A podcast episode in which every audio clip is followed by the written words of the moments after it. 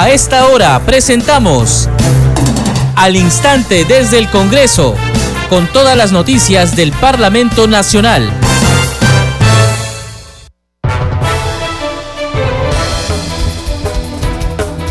Amigos, ¿cómo están? Bienvenidos. Esto es Al Instante desde el Congreso y es lunes 3 de octubre del 2022. Les acompaña Perla Villanueva en la conducción, en los controles Franco Roldán.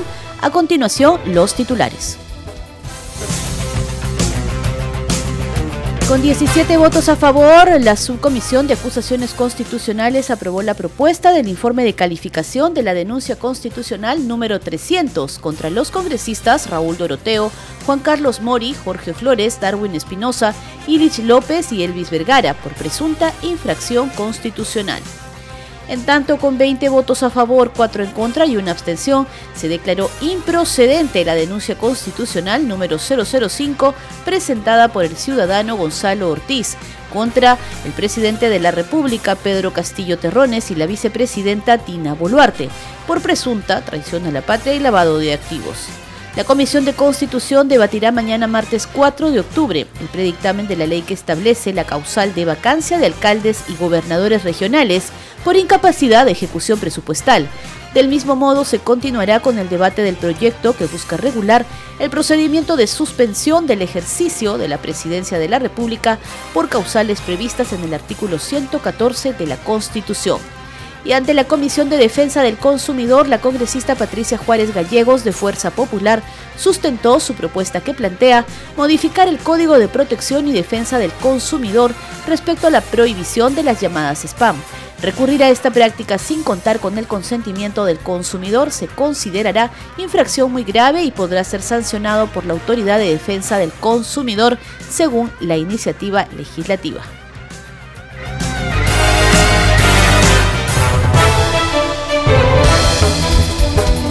Desarrollamos la información en el instante desde el Congreso a través de Congreso Radio. Les contamos que con 17 votos a favor, la Subcomisión de Acusaciones Constitucionales aprobó esta mañana la propuesta del informe de calificación de la denuncia constitucional número 300 contra los congresistas Raúl Doroteo, Juan Carlos Mori, Jorge Flores, Darwin Espinosa, Ilich López y Elvis Vergara por presunta infracción constitucional.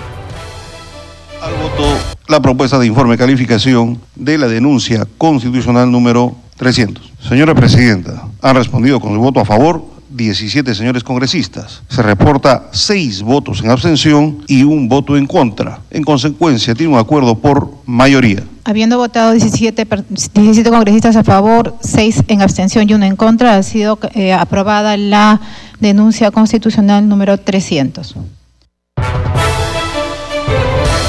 A continuación, escuchemos los fundamentos de esta acusación constitucional contra los parlamentarios de la bancada Acción Popular.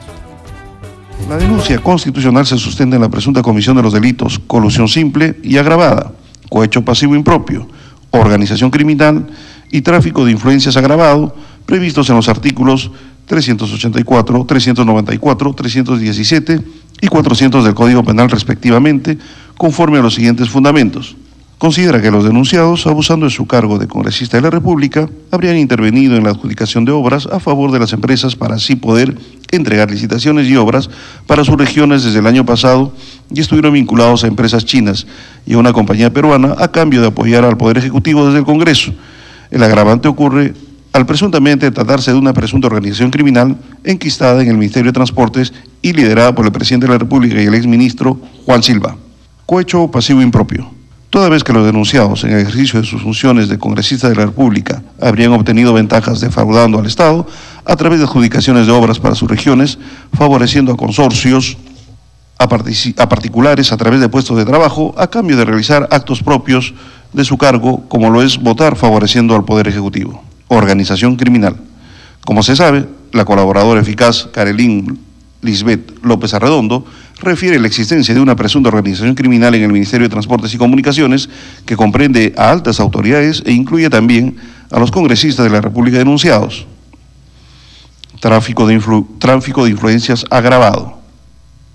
Como es de público conocimiento, existen informes en proceso de corroboración en el que se señala el favorecimiento de los consorcios de las empresas chinas, donde participaron los congresistas de la República denunciados. Asimismo, existen actas fiscales que dan cuenta de visitas de los congresistas al despacho presidencial entre agosto de 2021 y enero de 2022. En agosto de 2021 acudieron a Palacio Gobierno junto a Juan Silva a raíz de esa reunión se entregó la buena pro de obras. Así pues, el 13 de enero de 2022, antes de llevar la buena pro a una empresa, por el Ministerio de Energía y Minas, la organización criminal no solo se da en el Ministerio de Transportes y Comunicaciones, sino también a otras entidades públicas.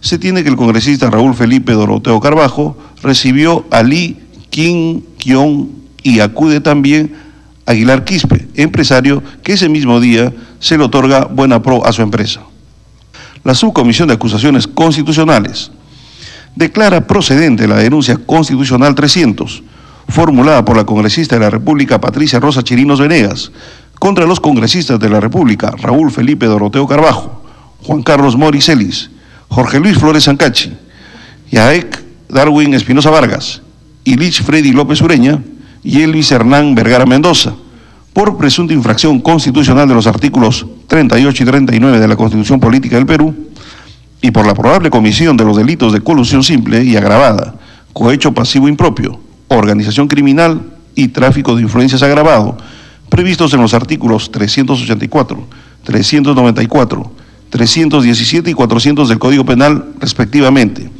Denuncia constitucional mediante la cual se solicita la destitución e inhabilitación de los congresistas denunciados para el ejercicio de la función pública por 10 años. En la sesión de la Subcomisión de Acusaciones Constitucionales también se abordaron hoy otros informes de calificación Tal es el caso de aquel informe de la denuncia constitucional 005, con 20 votos a favor, 4 en contra y una abstención, se aprobó la improcedencia de esta denuncia constitucional presentada por el ciudadano Gonzalo Ortiz contra el presidente de la República Pedro Castillo Terrones y la vicepresidenta Dina Boluarte. Denuncia constitucional número 005. Introducción. De conformidad con lo establecido.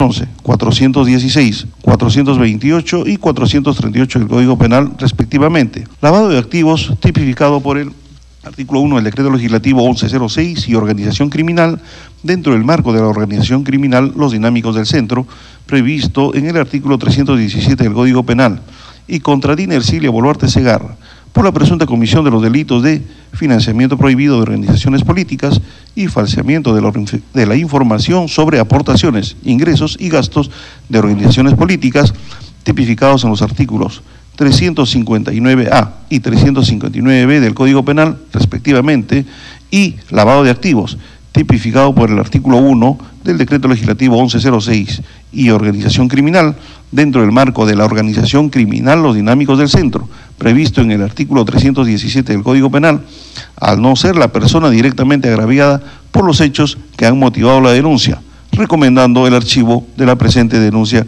constitucional. Terminado, presidente. Señora Presidenta, han respondido con su voto a favor 21 señores congresistas.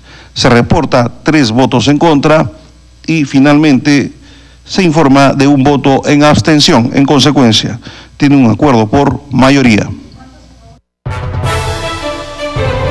Vamos ahora con información de la Comisión de Relaciones Exteriores que se encuentra sesionando en este grupo de trabajo a la directora general de Comunidades Peruanas en el Exterior y Asuntos Consulares de la Cancillería, María Mazana, informó sobre la situación actual de los consulados, entre otros temas. Pero durante la sesión de pedidos, los parlamentarios expresaron sus preocupaciones, algunos por la situación de los peruanos en el exterior. Escuchemos. Es importante ver cómo trabajan en el exterior, en qué condiciones trabajan muchos de nuestros representantes en los consulados. Es decir, es completamente diferente ver cuánto tienen que sufrir para poder sobrevivir en viviendas a veces no cómodas. He visto a un cónsul en Colombia atendiendo en un gallinero casi, en un cuartito, en un piso alto, trasladándose a veces en taxi hasta medianoche para ir a hacer la solución de un problema humanitario.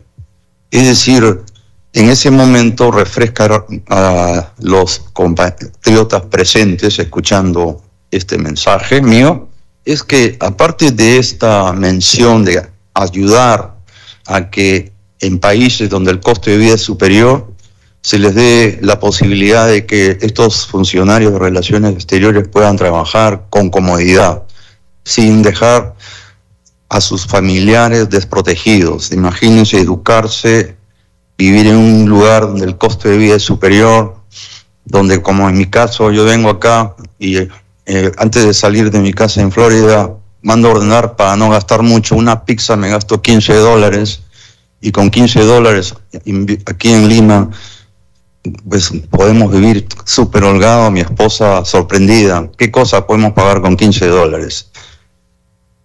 Eso es uno. Número dos, es otro aspecto que quiero traer a la memoria de todos los que están escuchando, es que en los países en el exterior se ve mucha dificultad, mucha dificultad para poder conseguir copia de los pasaportes y DNI. Hace unos días estuve hablando con el cónsul de Houston y solamente en la frontera de Houston han entrado 42 mil peruanos, los cuales han sido parte de ese un millón, un millón de ciudadanos que han sido capturados de diversas naciones, considerando la problemática mundial mundial reparto que está pasando en todas partes del mundo. Seguimos con más información en al instante desde el Congreso. La parlamentaria Patricia Juárez Gallegos de Fuerza Popular sustentó su propuesta que plantea modificar el Código de Protección y Defensa del Consumidor respecto a la prohibición de las llamadas spam.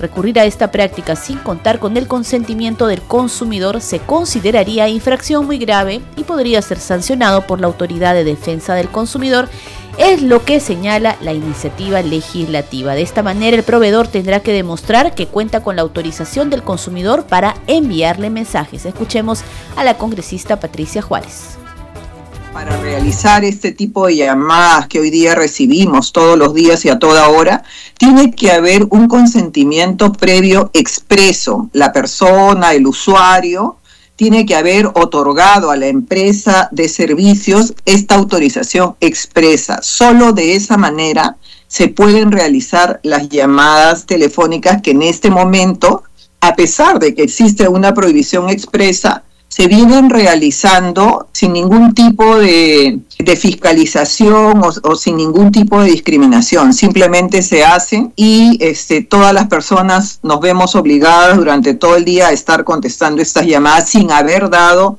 nuestro consentimiento.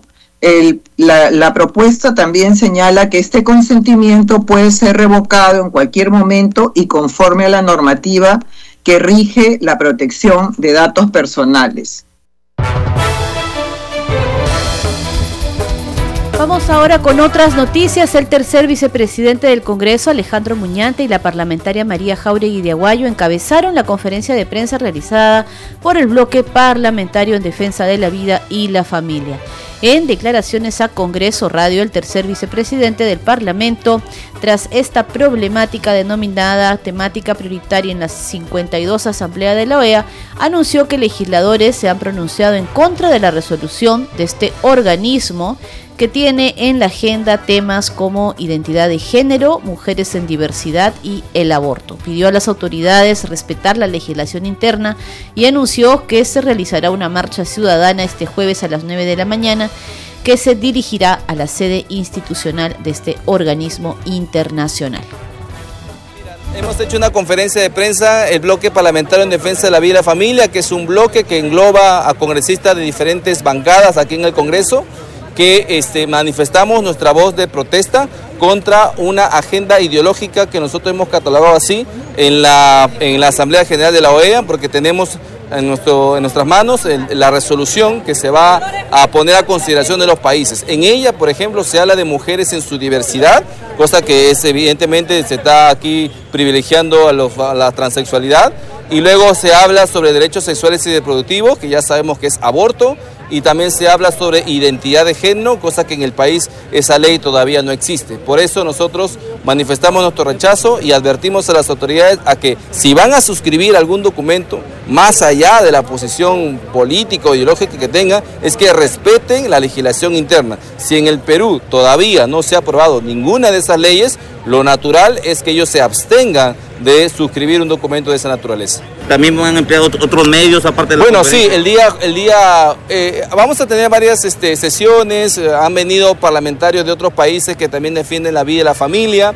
Este, vamos a tener conferencias aquí dentro del Congreso de la República, pero también vamos a tener una marcha ciudadana el día jueves a las 9 de la mañana que va a iniciar en la Plaza Mancocapa, se va a dirigir hasta la sede institucional donde se va a desarrollar la OEA y vamos a con miles y miles de personas que ya han asegurado su participación para que se sepa de que en el Perú estas cosas todavía no se, eh, no se han aprobado, ¿no? Y que hay bastante población que espera que las autoridades actúen en consonancia con sus valores y principios. Continuamos con más información en al instante desde el Congreso a través de Congreso Radio.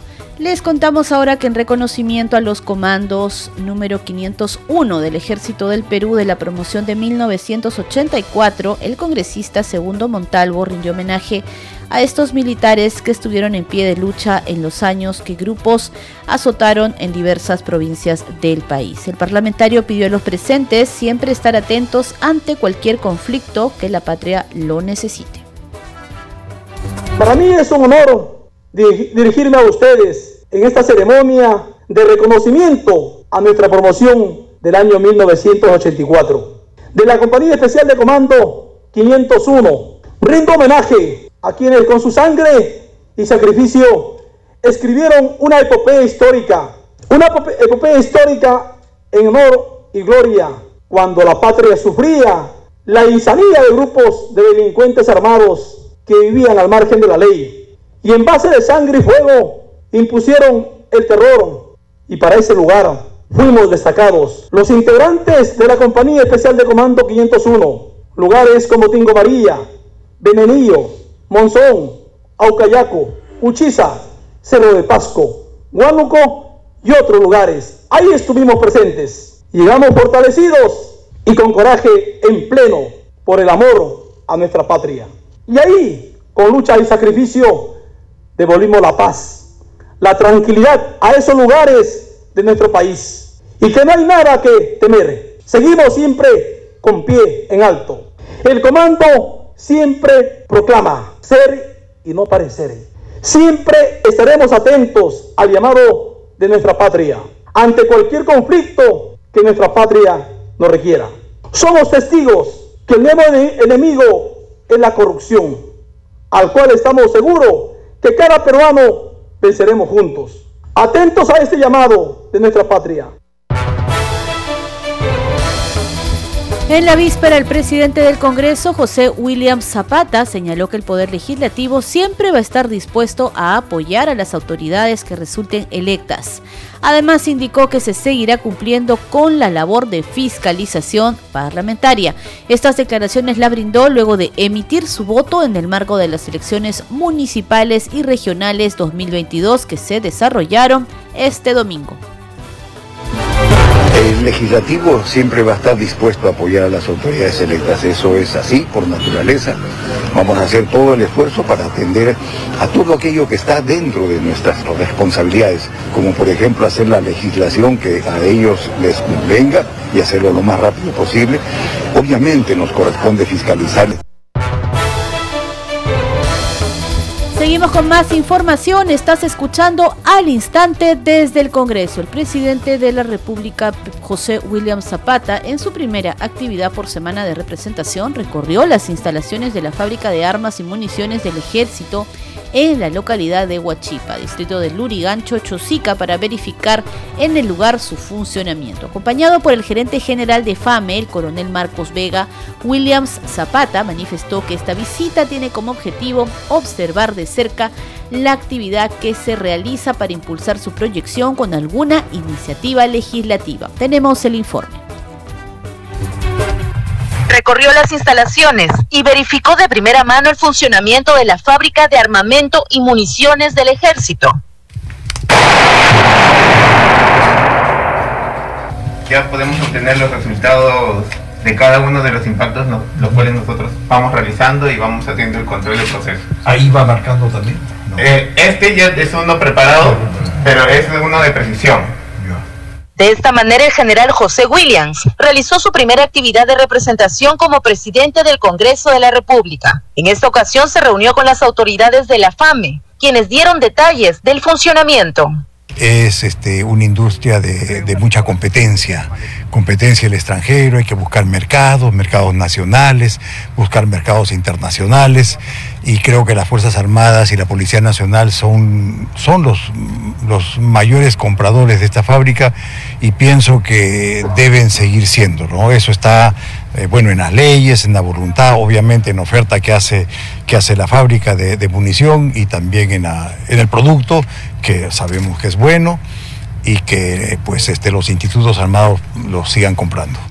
La fábrica de armas y municiones del ejército, FAME, pertenece al Ministerio de Defensa y es la institución encargada de elaborar las armas para las Fuerzas Armadas y la policía. También fabrican vehículos especiales, equipamiento y productos no letales. Muy interesante la visita de nuestro, señor presidente del Congreso, toda vez de que eh, de primera mano van a poder conocer el, esfuerzo que viene desarrollando eh, la fábrica de armas y municiones por atender los requerimientos de las necesidades de nuestras instituciones armadas y policiales, principalmente, así como también poder este, satisfacer las necesidades de nuestro mercado nacional, principalmente en las armerías. La visita se desarrolló el último viernes en Huachipa.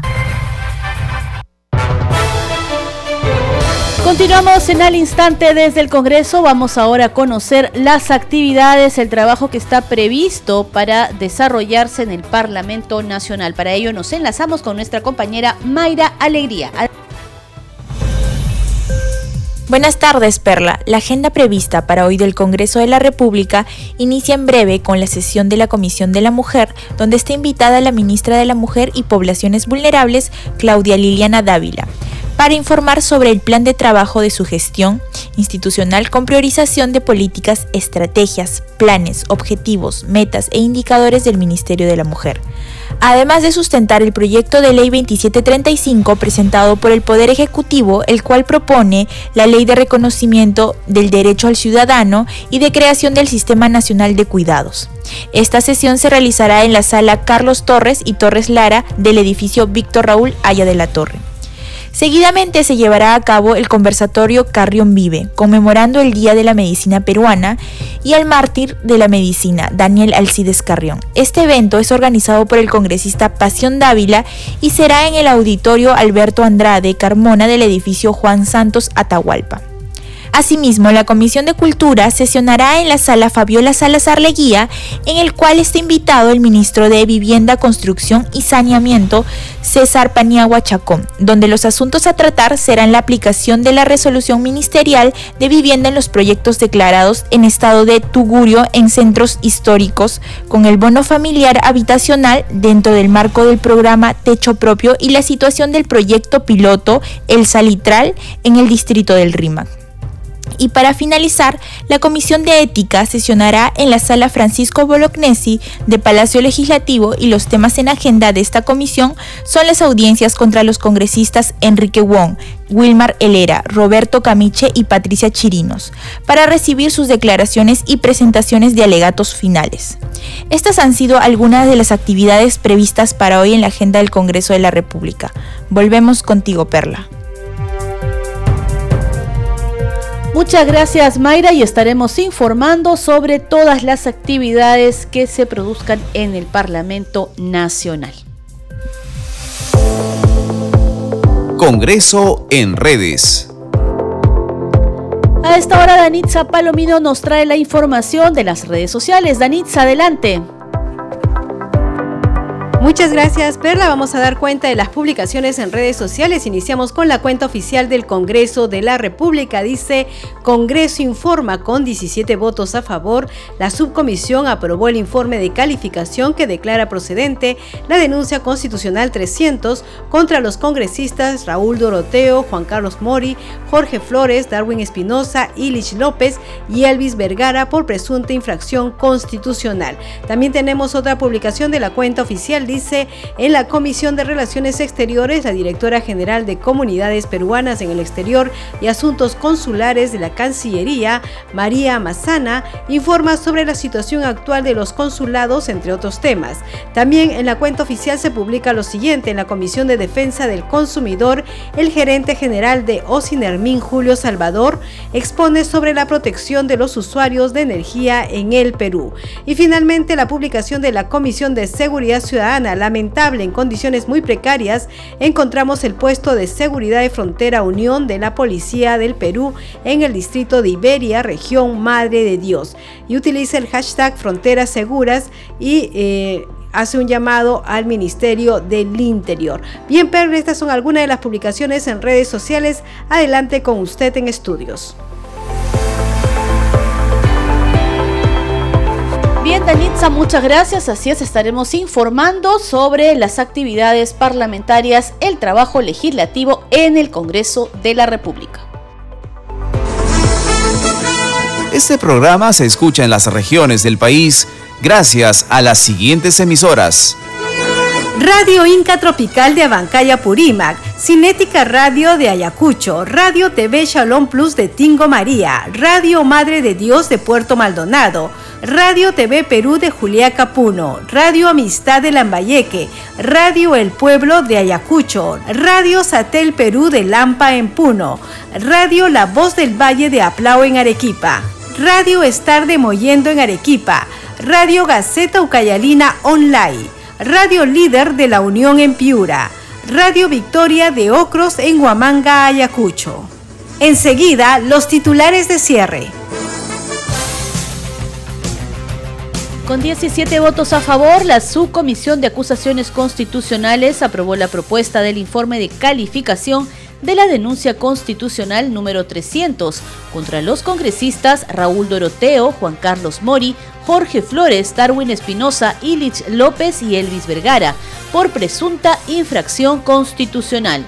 En tanto, con 20 votos a favor, 4 en contra y una abstención, se declaró improcedente la denuncia constitucional número 005 presentada por el ciudadano Gonzalo Ortiz contra el presidente de la República Pedro Castillo y la vicepresidenta Dina Boluarte por presunta traición a la patria y lavado de activos. La Comisión de Constitución debatirá mañana martes 4 de octubre el predictamen de la ley que establece la causal de vacancia de alcaldes y gobernadores regionales por incapacidad de ejecución presupuestal.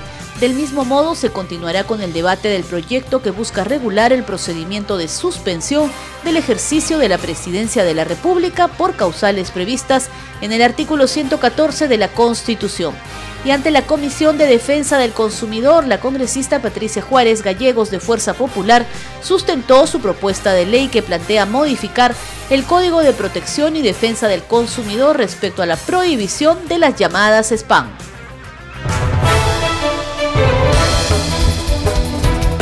Hasta aquí las noticias en al instante desde el Congreso. Muchas gracias por su compañía. Nos reencontramos mañana a la misma hora.